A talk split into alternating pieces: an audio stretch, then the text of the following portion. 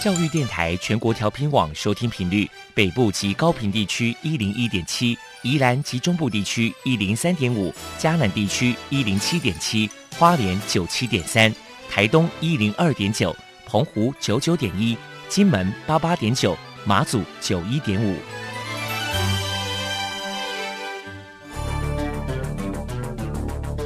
在这个资讯爆炸的时代，掌握正确的媒体讯息，就是掌握知识的开端。不论是电视、报纸、杂志、广播，还是像网络一样的新兴媒体，都欢迎来做客。媒体来做客。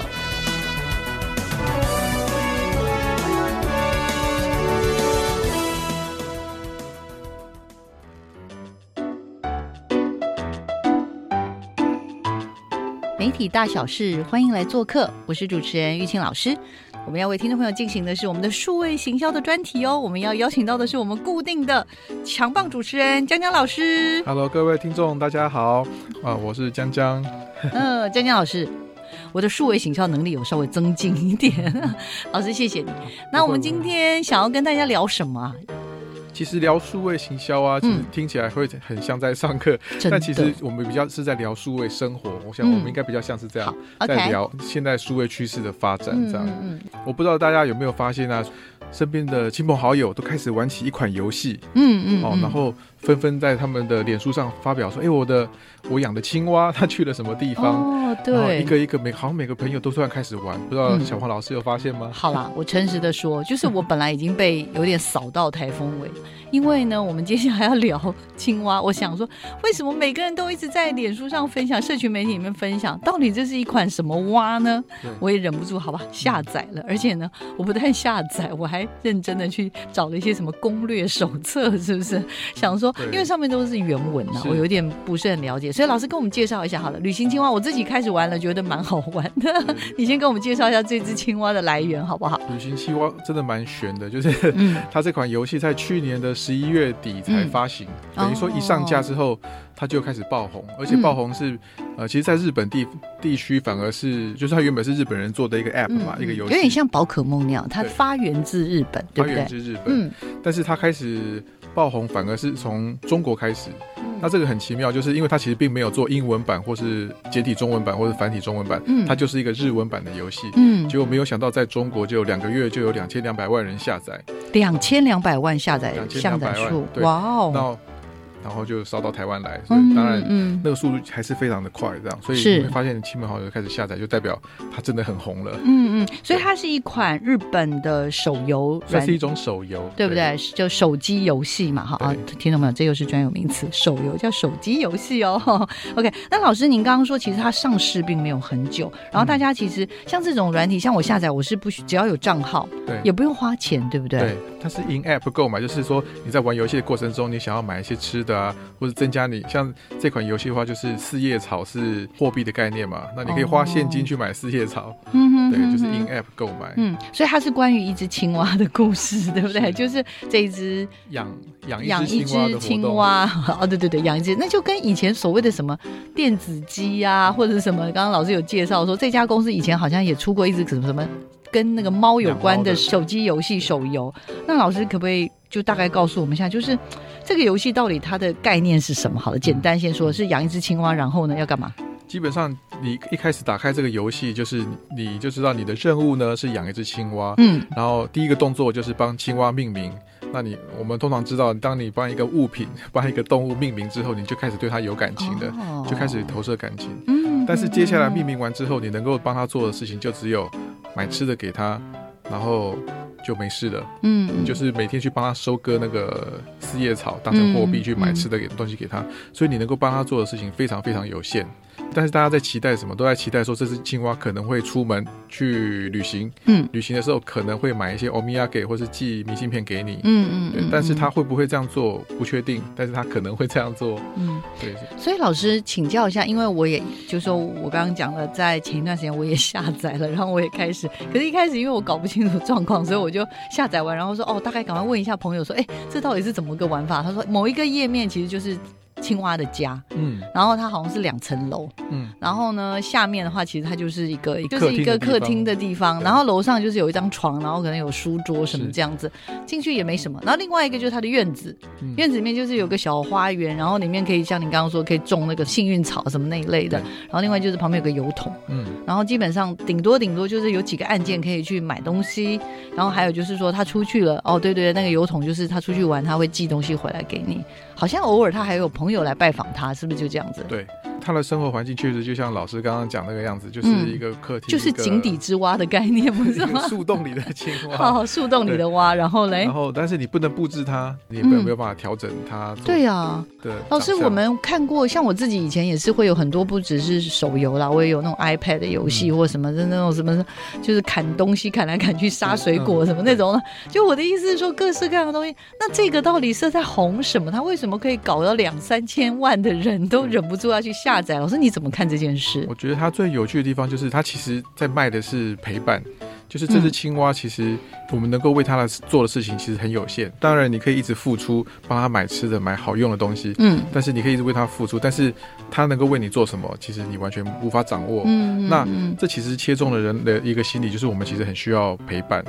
你会想说，哎、为什么他明明都跟我没有什么互动？，啊可以陪你的东西也很多啊。刚刚上次讲说，刚刚我讲的什么嗯电子鸡啊，是或者之前的什么养猫咪啊，什么这种能陪你的东西也很多啊，或者是一般的手游，像我自己很喜欢玩的那个什么什么 Candy Crush 这个炸糖果啊，什么这些爆炸糖果啦，嗯是不是？这种东西不是也是一种陪伴吗？只是因为你给它取了名字，然后你就会跟它有连接嘛。我们可以先聊一下正常的陪伴，哦，正常 陪伴。正常的游戏确实它本身都有一种陪伴作用。嗯嗯嗯就像我有手机天堂是不是 L O L 什么什么类似那种还是什么？诶，如果是天堂，它就是进入的桌机的游戏的范围。是是是那其实桌机游戏的特色就是它希望你玩越久越好，嗯，所以你登录账号之后就是一直玩。嗯，那嗯如果是手机游戏的话，都会希望你说你可以拿起来玩之后，可以越短的时间内结束一回合是越好，连桌感不要太高。嗯嗯，以免呢，你可能现在在等公车，可是你玩到一半的时候，公，车来了，你现在是要上车还是要继续玩？对对对对对会有这种很，尴尬的状况。所以没错，手机游戏我常我们常说，就是在设计的时候要有一个放下来不可惜的感觉。嗯，就是我现在玩到一半，嗯就算我现在把它终止掉，没关系，下一回合重新开始很快，哦，对，不会太可惜是。那其实这些能够填补我们生活片段的这些游戏啊，都已经算是一种陪伴了。嗯嗯，那嗯像以前流行过养电子鸡嘛，其实它本来是一个很小的塑胶玩具，上面有一个荧幕，嗯然后你买了这个嗯玩具之后，打开来它就是一个蛋，然后你可以孵它，孵出来之后就是一只小鸡。接是下来你可以跟它互动，喂它食物，然后跟它玩游戏，然后它就会长大变成一只大的公鸡或是母鸡。嗯嗯嗯，基本上电子鸡就是这样，所以你玩它，你知道它会长，它给你的回馈是长大，是那这就是一个很基本的陪伴。嗯所以接下来的养育游戏就像养养猫好了。嗯也是一样，嗯你喂它吃的，你喂你给它玩具，你知道它会经常来找你，你跟他之间有一个很明确的互动关系。嗯嗯嗯嗯，就你给他东西，然后他会回馈你，对，他可能自己来吃，或者是他会带朋友来等等，是甚不是？至可以养成美少女啊，哦，对对 对从一个小女生养到一个大女生，然没错没让她上，学、买衣服这些，嗯把她养成对一个美少女。嗯对，那这种呢，就是说这些也都算是就是刚刚讲的很标准的手游，对不对？那正常的陪对，伴那。为什么老师我还是忍不住要问？那这只青蛙到底在红什么啦？我的意思是说，你又不能装修它，又不能装潢它，然后这只青蛙也不会长大，嗯。它就是永远都是那个德性，要么就躺在床上，要么就是在那边疯狂的写东西，要么就坐在那边一直不停的吃东西，要么就是出去旅行不回家。对它不回家，那到底是怎样？你有玩旅行青蛙吗？啊，有哎、嗯，玩了一周吧。一周算是非常短的，对，因为我的青蛙出去玩就没有再回来了，我就觉得很挫折，这样可是你可以去帮他打扫房间什么的、啊。就觉得怎么看都那几个画面。嗯。我个人也感到非常的纳闷，然后我们就在研究，我们跟同事们就在研究说它到底为什么红。对，它在红？然后一开始我们大家都觉得说，会不会是有一种疗愈？嗯因为至少嗯它的画风很清新，有一种日本、哦日本调调。哎也对哈，所以你看的时候你是很喜欢，就是它的颜色并没有什么很抢眼。我们一般有没有就是看到会这样、嗯那个色彩？通常我们手机看到的那种手游手游都都是很激烈的，对，然后它的画风反而是比较对，就像你说的有日式风格日，式风格，然后有一点淡雅的感觉。是好，那你有玩过旅行青蛙吗？有，喜欢吗？我没有觉得它好玩，我只是觉得它很可爱而已。看起来是很舒服、很舒压的。嗯嗯嗯，然后青蛙它其实没有什么攻击性，它没有要去拿武器跟人家打仗。三号它让你觉得说，在正常生活里面，好像得到一个比较舒服的空间的空。间，OK，所以它一是养一只青蛙，但是是在一种舒服的空间，然后也没有很多很多的压力，然后你随时玩一玩，你想要离开也都不会觉得很紧绷，对对不对？然后就知道说，呃，等一下回来，他也就是要么就是在家，要么就出门，然后呢，你也没有什么，就是很担心破不破得了关，有没有办法进入到下一个关卡，对不对？他没有给你那么？大的压力在身上，反而、嗯嗯反而嗯变成他是一个很好在身边的一个伙伴。嗯就是嗯至少我嗯打开你的时候，我不是觉得说我要是来打仗的，我是来挑战的，我是是来破关的，不是这样子嗯嗯嗯，而是我知道有一个朋友 生活在我的小小手机里面，哦我去拜访他一下，看看他在做什么。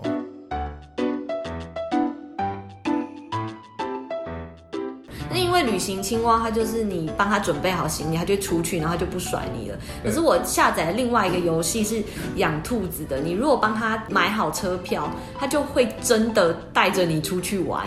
下一个画面就是那个车厢在移动，然后这个移动的画面可能长达八个小时、九个小时。因为他是在那个自己的家有种胡萝卜，那胡萝卜就是货币，买车票啊，然后或者是买一些风筝啊，然后他去放风筝的时候，他就会传一张照片，然后就像写日记那样，那只兔子就会把他当下的心情告诉你。你如果讲旅行青蛙的话，它可能就只有照片，然后它也没有那只青蛙到底在想什么。其实也只是看他们的对话而已啦，对对对你也只是观赏而已，这样对对对。突然有点寂寞是吧？大家都这么说，大家都问我是不是很寂寞，但很好玩啊，陪伴就是陪伴。老师，其实我知道您在思考这件事情的时候，你常常有聊到叫做什么陪伴经济，或者所谓的寂寞这件事情哦。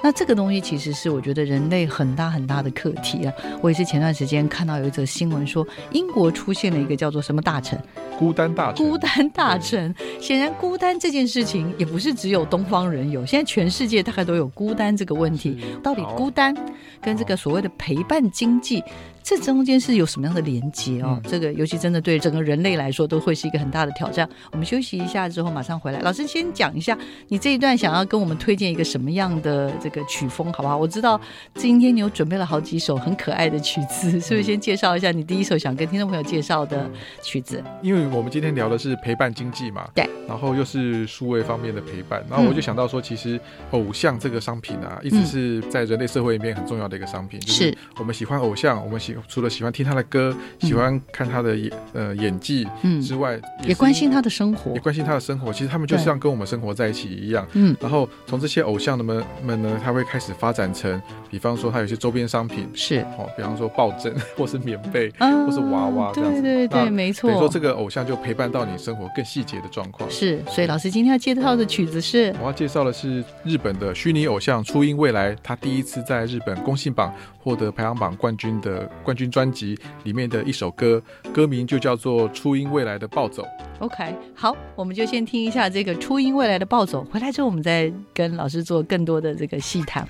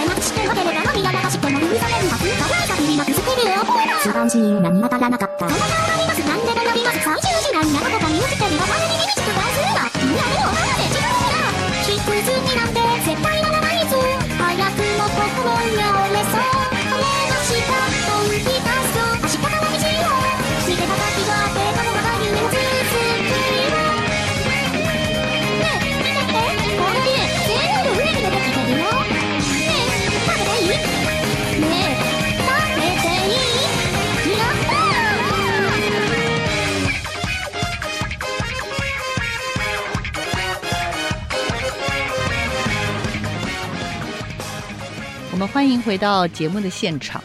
哇，刚听完非常非常热血的那个初音的暴走。来，我们接下来请江江老师跟我们分享一下。老师，你为什么要推荐那个初音的《暴走》这首歌？其实初音未来很有趣，在我们我们公司，因为我们是一家数位公司嘛，对对对然后有很多的工程师，嗯然后我们所以有开玩笑说，你千万不要在工程师的面前谈到初音未来，说他们是一一套程式，哦 他们会跟你翻脸。真的，所以是那种宅宅会生气的概念吗？还是什么？对，基本上初音就是一个人啊，他就是初音，好吗？嗯他只是活在跟我们不一样的次元的世界这样。OK，好了，你要帮听众朋友介绍一下，因为我相信收音机前面听众朋友很多人是跟我一样对初音未来都不是很了解。老师，你可以介绍一下初音未来，基本它本来是一个城市，对不对？但是我们在媒体上看到他，其实他已经是一个歌手了。对，介绍一下它。初音未来呢，它是在十年前就被开发出来的一套城市，而且是雅马哈开发的。哦那一开始它是一套语音城市，嗯也就是说呢，你可以写歌词，然后把音乐音调输入进去之后，然后这套城市呢就会把这些音调跟歌词唱出来。嗯嗯，所以嗯等于说雅马哈发展出了一套语音的城市在电脑里面，嗯然后接下来这套城市丢出去之后，开始有很多人就帮这个城市写歌。创作，它是一个等于有点像自己可以创作的一个城市。对于是就会有很多的网友开始帮他创作有趣的歌曲，嗯好、他们每个人嗯喜欢的曲风毕竟不太一样，是就会帮他开发出来。就是他的那个声音，他其实有一点人的声音，但是又不是完全是人的声音。所以初音未来是一个，到底他是不是真的有这个人？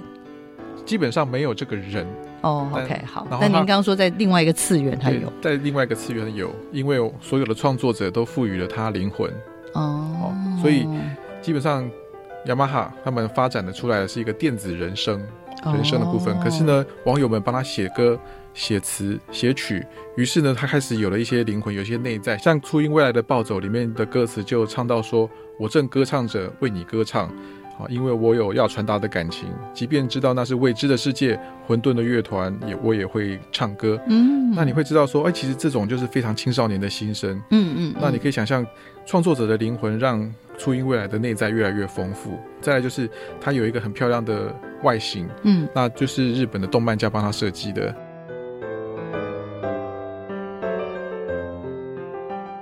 那从你的角度来看，你觉得初音未来厉害的地方在哪里，或是为什么大家为什么会喜欢它？就是很多人会作曲，但是找不到歌手，所以就用它来当歌手。然后因为它只是一套软体嘛，后来就被虚拟成一个目前的这个女孩子的形象，因为她的声音就是那种女孩子的声音嘛，然后就是大家就会用这个形象，那想说我竟然有她唱出来的歌曲跟我自己做的曲，那应该要配上 MV 嘛，就用那个女孩子的东西就去做了一个卡通式的 MV，然后就慢慢的流传出来，那就变成是。很多创作者去集合起来的一个虚拟偶像或者虚拟代表物这样子。以初音来讲的话，它没有限制是哪一种个性，嗯，它就是每个人阐述的样子都不一样，以及造型也都不一样，嗯，它代表就是数位。那你自己为什么喜欢它？其实我也没有玩它什么，就觉得这个造型还蛮可爱的，蛮高追的，然后颜色还蛮讨喜的那样。哦，所以他们本来只是一个城市，后来。呃，动漫家还为初音未来的这样子的一个角色，就是用动漫去呈现出来。创作的团队呢，邀请了一个动画师加入这个团队，嗯帮他创造出了一个形象。是，所以从内在的灵魂可以发出声音，然后到外在的形象都具备了。所以在我们会说，他是在另外一个次元创造出的一个人物。哇，真的是不得了，而且有做很多很多很厉害的事情。老师刚刚有跟我介绍，老师对所以可不可以跟我们听众朋友分享一下？所以他就可以出唱片嘛，可以拍广告，他可以拍广告他，还上过节目，他也可以上去过节目他也主持过节目。最厉害的是，他曾经开过演唱会，对我印象中好像是一个数万人的演唱会，而且不是只有一个场次，对不对？所以他可以开数万人的演唱会，而且他可以邀请来宾来跟他一起对唱。哦，所以天哪！所以基本上你会说他是一个人吗？好吧，你不能说他不是一个，人，他是一个非常真实的存在。是是是呃，OK，那他当然他带给人们的就是一个非常真实的陪伴。嗯啊，因为它是一个公仔的外形，也就可以变成更多公仔的商品陪伴在你的生活周围。嗯，所以我说，在陪伴经济里面，偶像绝对是非常大的一块真的。真的。啊。好，我们要回过头来聊一下我们的偶像，这一集的偶像叫做青蛙。是是青蛙，对。对，，旅行青蛙，我们刚刚前半段其实聊了很多哎，老师，因为其实我自己偷完了以后之后，我就发现，哎，这只青蛙还真的有那么一点儿魅力哦，就是说你会回去把这个 A P P 打开，把这个手游机器打开，一方面当然要收割一下你的那个幸运草嘛，对不对？那其他的时间，其实你也可以去看看说，哎，这只青蛙还会带回来一些些的讯息，整个的运作逻辑大概是如何？嗯，前面讲完初音，然后讲回青蛙的时候，我突然觉得说，初音干嘛这么搞刚？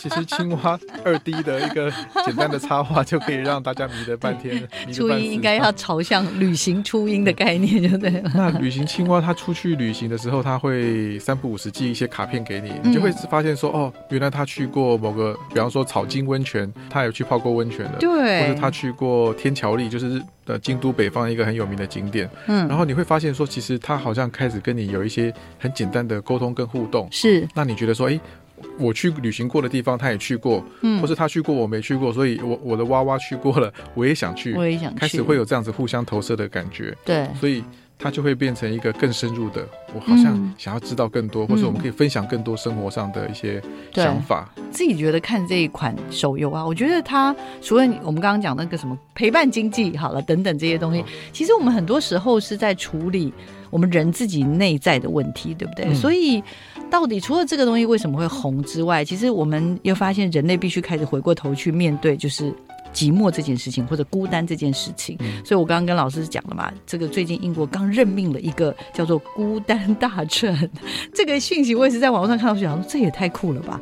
把孤单当成一个主题拉出来任命一个大臣，我觉得英国绝对是 是第一个做这样事情的人。对。是，我发现做这个事情的背景，其实来自于英国的，其实最有名的就是他们的市场调查，嗯，就是嗯我们网友们常常会开玩笑说，啊，根据英国的调查显示，等于说是网友们常常拿来调侃的一个是。一个说法，这样，但是其实是是有凭有据的，就是他根据他们的调查发现说，在英国的六千万人里面，就有九百万人觉得孤单，哦嗯哦那嗯甚至呢，另外一份调查研究告诉大家说，呃，人类的孤单跟寂寞感其实是会加重疾病的恶化的。嗯嗯，那你正在生病，然后你这时候又有孤单感，你的病会加重好几倍，是这样的意思吗？对，甚至它的综合分析显示说，孤单与早死几率的增加可以增加百分之二十六。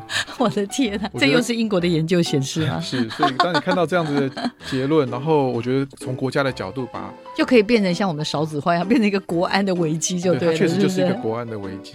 对，一个国家没事，九百万人觉得很孤单，然后他就觉得不行，这件事情是需要处理的。然后，因为他看到的孤单的背后，刚刚我们也分享了嘛，嗯除了心理的孤单之外，它会产生情绪，情绪之后也可能产生这个身体上的衍生的问题。对呃，我们古人不是有说君子慎独吗？嗯就是一个人在独处的时候，特别会有不好的想法产生，所以要慎独。没错，没错。除了它很明确的会带来心理上的疾病、心理上的问题之外，是其实那孤单寂寞的时候，我应该做什么事情？你开始可能会有一些不好的想法、嗯负面的或者是黑暗面的想法都可能会浮现。是是那黑暗面的的想法浮现的时候，其实造成的是社会上的问题。对，所以其实我们今天虽然是在谈青蛙了，但是我们就会开始去想到说，到底青蛙的红是因为担心自己是 be alone，嗯是不是孤单不知道，但是就是感觉是就是没有人陪伴。嗯 OK，那没有人陪伴，就回到刚刚讲的那个陪伴的经济，就是嗯为什么陪伴这件事情它可以变成一个产业？嗯这件事情我坦白说，我觉得很酷，但是我我没有办法去勾勒。老师有没有什么比较具体可以为我们听众朋友勾勒的？我个人一直觉得说，寂寞是人类永恒的课题。嗯，因为我们生来就是一个人啊，嗯所以就算我身边有另外一个人，其实我并不会因为有另外一个人而觉得比较不寂寞。嗯除非这个人能够进到我心里面，让我有陪伴感。站在身边不代表陪伴嘛，进入心里才是真正的陪伴。因为人类天生就寂寞，于是我们需要一个一直有陪伴感产生的一个嗯人嗯或者一个事情。对，没错，在青蛙之前，其实大家可以想一想，脸书这个东西其实就是一种让你很不寂寞的一个嗯电子的、没一个数错位上的一个东西。对，老师，你真的觉得脸书会让人不寂寞吗？我我倒觉得这件真的啊，我觉得嗯这件事情是值得被探讨的欸。嗯嗯嗯，就我个人是真的这样觉得。OK，脸书让你觉得你是有朋友的，我常常说，我如果去听演唱会的话，你真的嗯会觉得不寂寞吗？嗯嗯嗯，就是你在听演唱会的时候，你可能一个人去听演唱会了，现场很热闹，你的偶像表现的非常棒，可是你身边没有人可以分享，所以当你走出演唱会的现场的时候，你其实那种感觉好希望身边有一个对，甚至是可能会是失落的，就是啊，嗯这么丰满的东西没有人可以讲，其实是很孤单的一种感觉。嗯。可是当你把它放上脸书之后，开始有人按赞，开始有人已读，哦开始有人给你一个爱心的时候，哦你会开始觉得说啊，有人认同我，然后有人知道我的心声是什么？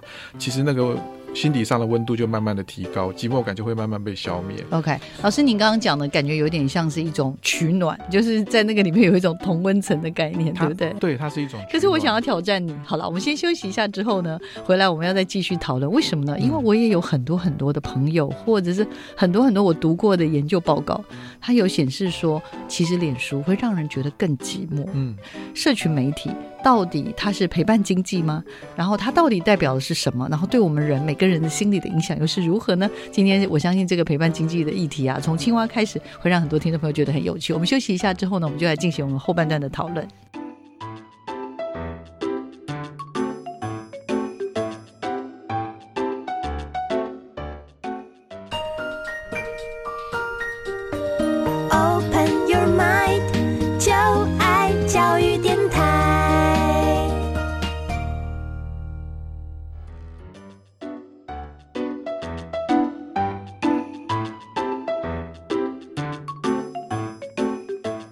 欢迎回到每个礼拜一的上午十点到十一点的媒体来做客，我是主持人玉清老师。今天在我们节目现场的是我们数位行销的达人哦，我们江江老师。江江老师跟我们上万站节目聊了很多，然后我刚刚也挑战他，老师说去看很棒的演唱会，太赞了！我真希望我的朋友跟我一样，都刚非常享受刚刚的音乐会，觉得希望大家跟我一起来。可是老师不好意思，我常常碰到有朋友跟我说。看了这个大家在脸书上的活动，我觉得我很厌世，嗯我觉得我很心烦。为什么呢？因为他们觉得大家都过得很好，嗯然后他们自己过得一点都不好。嗯，社群媒体上，大家都只会把好的生活剖出来，大家会把理想的生活剖出来，大家会把美丽的生活剖出来。可其实生活都不是那样，就是我老实说，有时候连我自己都会这样做，就是我只会把那些我觉得很棒的事情剖出来，可是没有人懂我，就是在辛苦的过程，或者我，就是你不会剖一个文，然后发一个美丽的照片，可是你却说。哦，心情很差，等等，你一定会去编织一个很漂亮的画面跟语言，给大家看，然后让大家觉得说你的生活是很美好，是很理想的。即便你都知道大家在这么做，可是当你看到别人的生活很美好的时候，你还是会不由自主的去埋怨说：“哎，你为什么生活比别人差老师，你觉得为什么会这样？我要稍微挑战一下你刚刚说的。其实我跟这些人有类似的感觉哦，真的、哦，嗯，如果我看到很多别人每天抛出来说我去这边玩，或是抛出他们很美食很爽啊，很美啊，就又吃好的，对不美食照，我得到的反而？不是厌世感的，我得到的是反而是说啊，怎么大家都这么虚假，都这么表面？真的吗？老那师，其实这个，我觉得这已经是进入第二层的思考，因为我觉嗯得第一层是不解决你的不寂寞，嗯解决你需要被嗯陪伴，嗯是。所以这是一个等于说这个部分等于是主播课一开始就脸书的创办人一开始想做的事情，对对不对？老师，你刚刚有说，主播课一开始是认为脸书就是帮助大家交朋友，然后找同好，对是不是这样子？对他一开始的动机就是帮助你找朋友、交朋友的一个平台。嗯嗯嗯所以理论上，他就是找朋友，不就是为了找到同好，让你不会一个人在自己的领域里面那么的孤单吗？是，所以很基本的，他是在解决这个问题。嗯，但是接下来的，我们会觉得说，看到别人的 po 文这么的让你感到厌烦或是厌世的感觉，对。那，是下一层。那下一层的意思是说，呃，我们开始在乎别人的感受，或是我们开始在乎别人的生活，嗯我们开始有了比较心，开始觉得说，哎、为什么别人都过这样，我都过这样，别人吃这么好，我我都吃这样，对呀、对他就说为什么每一天都吃香喝辣，然后每天都是有那个什么美女相伴，然后永远身边都围绕着很多的朋友，然后呢，看看我自己，然后我过得一点都不好。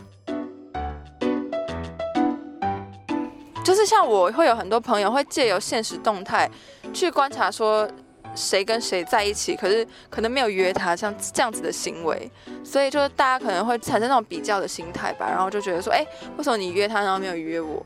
就你知道，觉得自己被排除在一个团体之外。其实不只是现实动态，或者是从一些 po 文里面都可以看出这些东西嘛。那如果有这些东西的时候，你就会觉得，哎、我是不是就是被冷落的那个，或是我是被遗忘的那个这样子？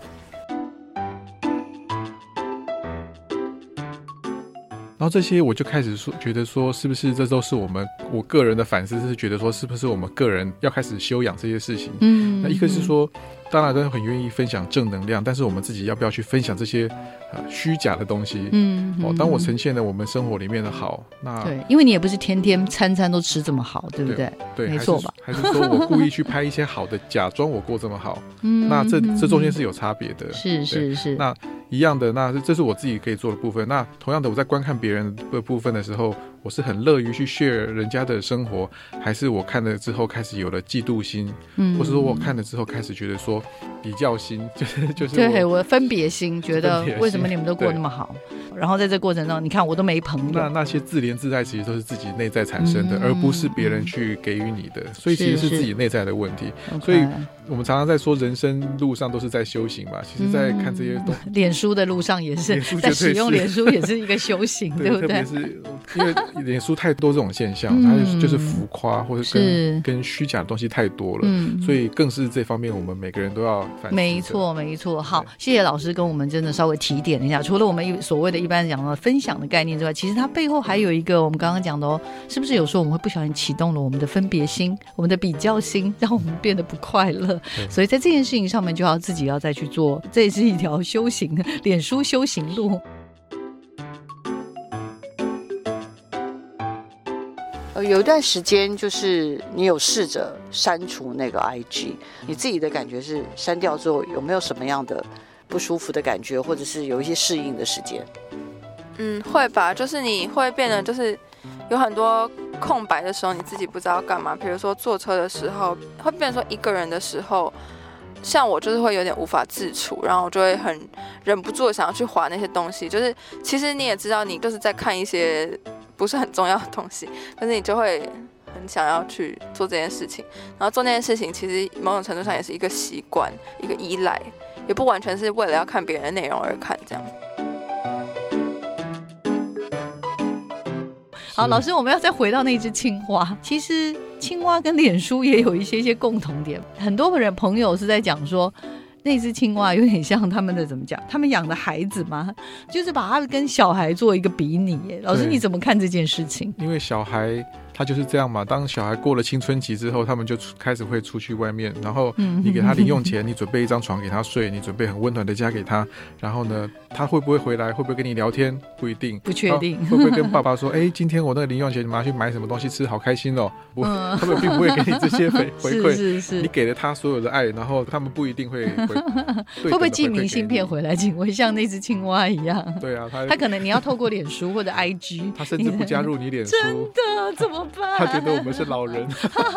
跟那个听众朋友跟老师爆料一件事情啊，其实就是我的家人，他很好笑。他有一次啊，就许了一个很大很大的愿望，害我们全部人都摔跤，因为他的小孩呢都不加他脸书，结果他的许的愿就是我希望我小孩可以加我脸书，对啊，很好笑，对不对？很很多人都把青蛙跟小朋友来来比较，就是这、对啊就这一点很像，你会对他不停的付出，帮他买好的、使用好的，嗯嗯，准备好一切你认为需要的东西。是但是小朋友或是你的小青蛙，并不会告诉你说哇，我用的很棒，或是他喜欢这些东西，嗯并不会有对等的嗯这样子的回馈，对价的关系。那这是一个，那这其实就是这个游戏最奇妙的地方。嗯就是一般的陪伴型的游戏都会，你付出多少，他给你回馈多少。嗯你买漂亮的衣服给他，他就会说谢谢你主人。嗯，你买了没错你，给它吃好吃的，那只猫就会变胖。嗯就是这是这是很直觉的一个回馈。但是你现在对待这只青蛙的时候，你你对它好多付出，好多的爱，嗯结果呢，它不一定会回馈给你，它更像是我们正常在生活里面会遇到的状况。嗯，于是，在你心里面，你得到的的反而是说，诶，我好在乎它。那那个好在乎，心里面其实就是多了一份牵挂。那那种牵挂其实是利用这样的方法去创造出来的。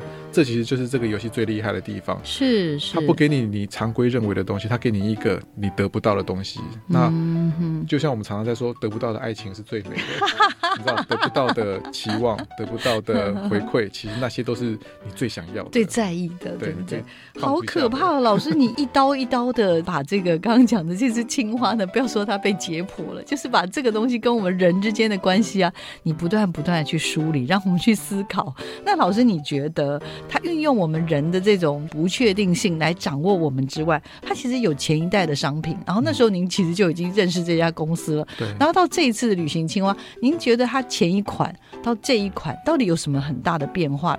前一款游戏是一款养猫游戏。嗯好，那这款养猫游戏跟正常的养猫游戏也不太一样。这个游戏里面就是你会有一个房子，房间里面呢，你可以放猫食，你可以准备猫的一些玩具，各式各样的玩具，你可以花钱去买这些东西。嗯，但是你买来之后，你会养到什么样的猫，你不知道，哦，会有各式各样的漂亮的猫来流浪到你家。嗯那它有时候会留下来，有时候不会留下来。嗯然后有来过你家的人，就会变成在你相簿里面的记录。哦，所以你能够做的事情就是不停的把你们家变棒。嗯你得到的回馈叫做不知道会有更厉害的猫来，会有一些很稀有的猫来。你会看到一个图，有点像上次你聊的那个正妹墙，你会 有猫墙，说可能有几百个猫墙，然后呢，这些猫呢各种品种的，然后可能会来你家，但是你又不确定。当时这款游戏已经蛮受欢迎，我是无意间发现这款游戏，因为也是被他们的画风吸引，哦，跟这个青蛙的。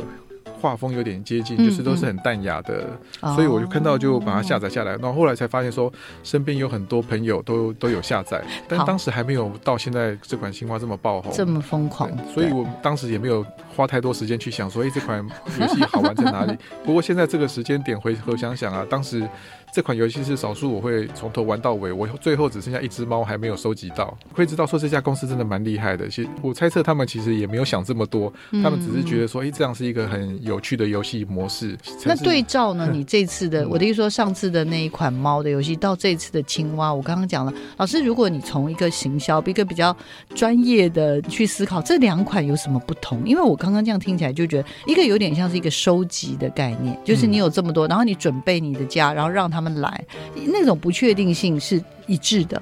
可是那个逻辑比较不一样的是，这一次感觉上是因为你有给它取名字嘛。嗯，对不对？然后呢，像上次的猫其实是人家来来你家嘛，但是只是拜访而已，并没有一种专属的感觉，所以我我觉得好像有一点不同。老师你怎么看这件事？我不晓得。小黄老师一开始就抓到一个很重要的重点，叫做之前的那个猫的游戏，嗯你你并没有拥有任何一只猫，嗯所有的猫都是你的过客，哦你只是收集房客的这种概念而已。，对对对，然后我们有点半民民宿的概念，猫民宿的概念。对，然后猫咪们一样爱来就来，爱走就走。可是那个反馈就是你，你就是知道说啊，我应该准备好一个地方，让人家喜欢来。民宿老板的概念没错。对，没错哈。OK，那这次呢？这这次就是你会拥有一只生物，它跟你之间有了一个从属关系。是然后你去收集的是这只青蛙会去旅行的地点。由于你不能控制哪个地点会被你收集到，于是你必须不停的付出，让这只青蛙可以很 enjoy 在它的生活里面，让它可以不停的回来。你会准备好食物，然后不停的出去去发现更多的地方。嗯嗯嗯，是，所以真的有所不同。而且我刚刚讲了，其实有时候只是一个，你知道吗？就是一个巧思。它就发生了启动了这么大的变化，嗯。然后像我自己，甚至是在很多社群媒体看到人家去剖，然后故意去讲一些那种有的是很伤心、感伤的话，有些又是炫耀文，说：“哎，你看我已经拿到这么多张 postcard 到各地。”那有人就是觉得，为什么我的蛙都不出门，或者我的蛙都一直在外面都不回来，就是各式各样的东西，那它就会变成有点有点像病毒似的去扩散。好，接下来要跟大家分享的是另外一款的重要的陪伴经济的模式，叫做叫做直播。直播就是你现在在透过一个电脑界面，不管是手机还是电脑荧幕，然后现在立即有在这个世界的另外一端，有人透过另外一个手机荧幕，马上跟你互动。OK，好。现在您要介绍的这首曲子，你可能要先讲一下它的来源，然后我们再跟听众朋友讲一下这首曲子是什么。好，这首曲子叫做《小鸡哔哔》，嗯，然后小鸡哔哔听起来就很 好怪，就很酷手，对。然后他是一台湾的一个直播主，叫做肖小 M，嗯，好，那他其实是在一个直播的歌唱平台里面走红的一个直播主，是。好，那小鸡哔哔就是他之前在直播的现场唱了一首歌，然后因为这首歌很难唱，然后歌词的里面的逻辑很复杂，所以是。他居然可以唱的很那么精彩，所以就被变成一首神曲，然后他也就因此而走红，然后上了一些电视节目。对，而且我之前因为也有帮食药署啊，在做一些那隐形眼镜的一些那种呃健康试毒的这些推动，然后我就看到肖小安还帮他们拍了一支宣传广告，算是蛮红的哦。是很多人看了就觉得哇，肖小安，肖小安，我还想说这个人是谁，我根本不知道他是谁。今天老师特别介绍之后，我才知道哇，天哪，原来他是一个歌唱的直播主。对。老师今天要推荐的这首叫做《小鸡哔哔》，非常非常可爱的一首曲子，来我们听一下。你看那里有小鸡哟，你看那里有小鸡哟，小鸡哔哔哟，小鸡哔哔哟，小鸡哔哔哟，小鸡哔哔哟，小鸡哔哔哟，小鸡哔哔哔哔哔哟。你看那里有母鸡哟，你看那里有母鸡哟，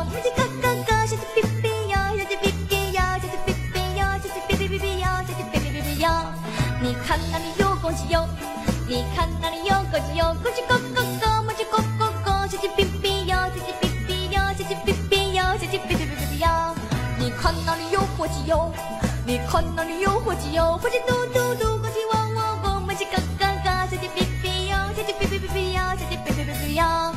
你看那里有鸽子哟，你看那里有鸽子哟，鸽子噜，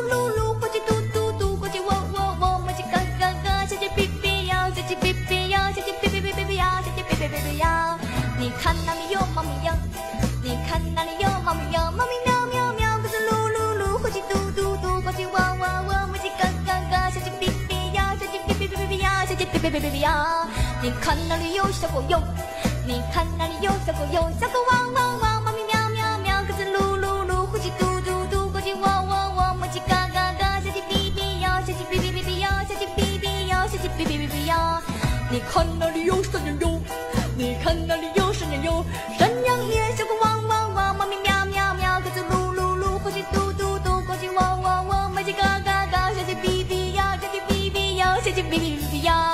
你看那里有绵羊哟，你看那里有绵羊哟，绵羊咩，山羊咩，小狗汪汪汪，猫咪喵喵喵，鸽子噜噜噜，火鸡嘟嘟嘟，公鸡汪汪汪，母鸡嘎嘎嘎，小鸡哔哔呀，小鸡哔哔呀，小鸡哔哔呀，小鸡哔哔哔哔呀。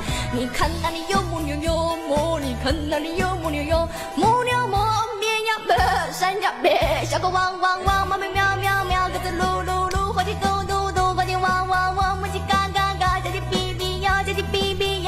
哔哔哔哔哔呀。你看那里有公牛哟，你看那里有公牛，公牛么，母牛么，绵羊咩，山羊咩，小狗汪汪汪，猫咪喵喵喵，鸽子噜噜噜，火鸡嘟嘟嘟，公鸡汪汪汪，母鸡嘎嘎嘎，小鸡哔哔哟，小鸡哔哔哟，小鸡哔哔哟，小鸡哔哔哔哔哔哟。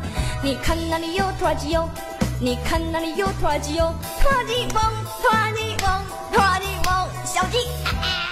好，我们欢迎回到节目的现场，江阳老师。哦，刚刚这个小鸡哔哔简直是非常吵、非常饶舌的那种概念呢，不是吗？你自己观察了，你觉得这个为什么会那么红？哦，小鸡哔哔为什么红的话，最主要应该是歌真的很难唱，然后唱哦，所以唱起来就是有一种炫技的感觉。老师，那可不可以跟我们分享一下，到底直播这件事情跟陪伴扯上什么关系了呢？对，我觉得直播跟陪伴有非常绝大的关系耶，因为其实。我我有一段时间研究过直播，因为我很想知道为什么会爆红，真的。然后我就天天打开来看，我一直看不出个所以然。有两三个月的时间，我每天晚上打开来看，但是我都不知道我要看什么，就是一直看那些直播主。通常那个直播的页面你是可以一直换直播主的嘛，啊，划掉。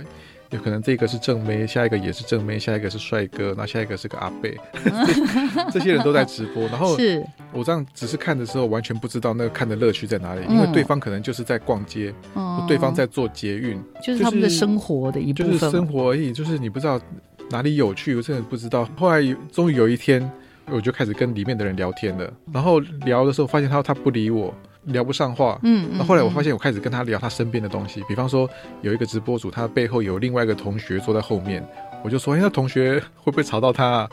那个直播主就开始回我话，嗯，我们就开始聊那个同学。然后就开始聊更多，然后我就发现说，哦，我开始聊他关心的东西，他有内容可以回答给我，我们就开始互动了。嗯，于是那个下午我玩的好愉快哦。真的吗？我就 所以这不是陪伴，这是什么？这百分之百就是个陪伴。你终于找到了，我终于找到，你终于找到到底那个东西到底什么地方会吸引人，是吗？对。朋友他并不算是一个很知名，他就只是一个很小小牌的直播主，但他会有一群很死忠的粉丝，会参与他的生活。那些粉丝也会送礼物到现场给他，这样，因为会看这些直播的人多半都是男生，然后稍微有一点点年纪的，所以他知道这些年纪的男生要什么，就是想要被女生依赖，然后想要女生撒娇，然后想要。听女生对他说话，虽然不是只说给他听的，就是有时候也可能只是叫到他的名字而已，他们就会很开心。所以老师，你的意思是说，你研究一两个月，你还一直没有办法找到到底直播为什么会那么多？对，然后甚至很有人收看，然后也变成坦白说，如果他没有商机。嗯，他不可能会变成一个那么大的平台，而且就我所知，他是投资了非常非常多的钱。对，所以我们回到肖小 M 这边呢，他其实是在一个歌唱的直播平台走红的。是，那在那个平台里面，每一个直播主都在都在唱歌。嗯，然后你可以选择你喜欢的歌声，或是你喜欢的长相的。呃，人去听他的直播歌唱的内容，嗯那你一边听他唱歌，你可以跟他点歌，你可以称赞他今天唱的好不好，然后你甚至可以送他钻石，送他花，说是虚拟的。然后当然这些东西对于直播主来讲，它是可以兑换成真正的现金，那就是一种刚刚老师讲到的那个变成一种商机的来源，这样是。所以我喜欢你的表演，我可以就像古代，我不知道现在人知不知道打赏吗？打赏的这种概念这样，然后对方因为你的打赏而觉更卖力表演。或是他的演艺事业可以在直播平台上继续延续，这就是一个很简单的经济模式的发展。嗯，因为有很多我的身边也有一些年轻人，他后来自己成了直播主，然后每次就说：“哎，你要送我东西，送我东西。”而说我对这个东西有点不懂。他那我们在送什么？然后我们平常如果是我们现在进去看直播，我们就有东西可以送人家，还是我我真需要真的实体给他东西吗？在虚拟平台上的直播的互动，嗯，就是通常会用一种叫做送礼物的方法。对，那。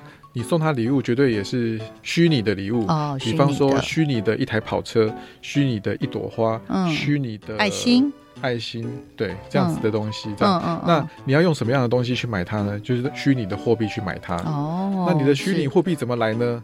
你要用真实的现金去买虚拟的货币。真的假的？所以其实有点像是去游乐场的时候，你要买代币的概念。哦，对你用现金买了好多的代币，再用代币去买这些礼物送给你心仪的偶像。哦，对，所以并不是说我现在比如说我加入到一个直播的平台，然后我就会免费获得一些代币，有点像脸刚刚讲社群媒体里面脸书里面的 like。好，或者按赞的概念，那是不需要花钱的，在直播里面是基本上是要花钱的喽。基本上他还是会给你一些免费表达爱意的方法，但是那些当你看见别人开始送轿车的时候，你就会觉得说我不能这么寒酸。哦，我懂，我懂。OK，里面还有很多很有趣、很微妙的心理操作在里面。OK，真的太棒了。我跟江江老师报告一下，我有一阵子因为人在出差，在那个蓝屿出差，我竟然半夜我还把直播平台打开，我就是要做跟你一样，我要研究说到底为什么直播主有这么多，他们到底在干嘛？可是我研究了两三天，我一点发现都。没有，所以我就觉得非常无聊的，就 就离开了直播平台，就再也没有想要再去打开了。所以老师，我没有你研究的精神，所以有机会一定要再请你来帮我们做很完整的分析。比如说，告诉我们直播主是什么，到底有哪些类型，就像我们之前分析的网红一样，其实真的都非常非常非常的有趣。好，我相信听众朋友跟我一样，就是我我每次都说跟蒋老师聊完天我就长知识，为什么？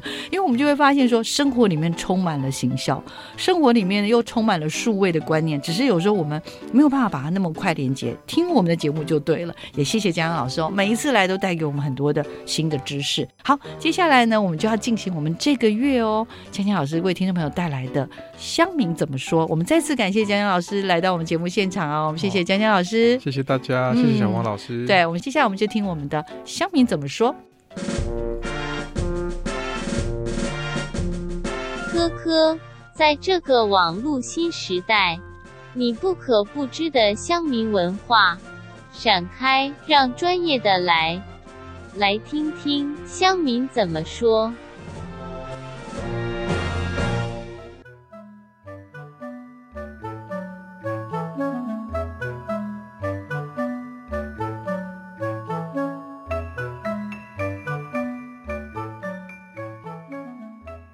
位水水大大安安，今天的乡民怎么说？要介绍的乡民用语呢是 NPC。好，NPC 是英文缩写。好，那为什么会介绍这个英文缩写呢？最主要是因为我发现很多的网络时代的年轻人，他们很很习惯用这些用语，但是其实我们一般人可能会没有不习惯的话，可能会觉得一头雾水。那 NPC 它其实是来自于电动玩具，因为我们知道现在小朋友们长大最主要的玩具都是电动玩具，那 NPC 就是从电玩里面延伸出来的。那 NPC 的全文是 Non-Player Character，就是非玩家角色。那非玩家角色是什么意思呢？就是说，这个你在玩电脑游戏的时候，里面的这个角色呢，你现在所遇到的这个角色，它不后面没有一个人在操作它，而是电脑在操作的。所以这个电脑等于说，这个电脑人其实我们就会称它作为 NPC。那为什么对话里面会常常讲到呢？因为对于年轻人来讲，他们会知道说，哦，这个人是电脑控制的，所以这个人会有讲话可能是固定的模式，讲话的调调可能就不像真人那么活，这样，所以。如果你在网络上遇到年轻人跟你讲话，他们可能会这样子用，他们可能会讲说，呃，今天这个客服人员讲话很很像 NPC 耶，这个人讲话比 NPC 还要 NPC，那意思就是说这个人讲话是很死的，哦，一点都不活泼，所以 NPC 变成了一种形容词。所以当你下次看到有人在形容说，哎，这个人讲话很 NPC，说是或者说你的脑袋不要那么 NPC 嘛，就是希望你的脑袋可以活灵活一点，这样下次听到 NPC 你就知道对方在说什么了。好，小心哦！希望对方并不是在抱怨你，并不是在形容你。好，以上就是这个月的乡民怎么说。我们下个月再见。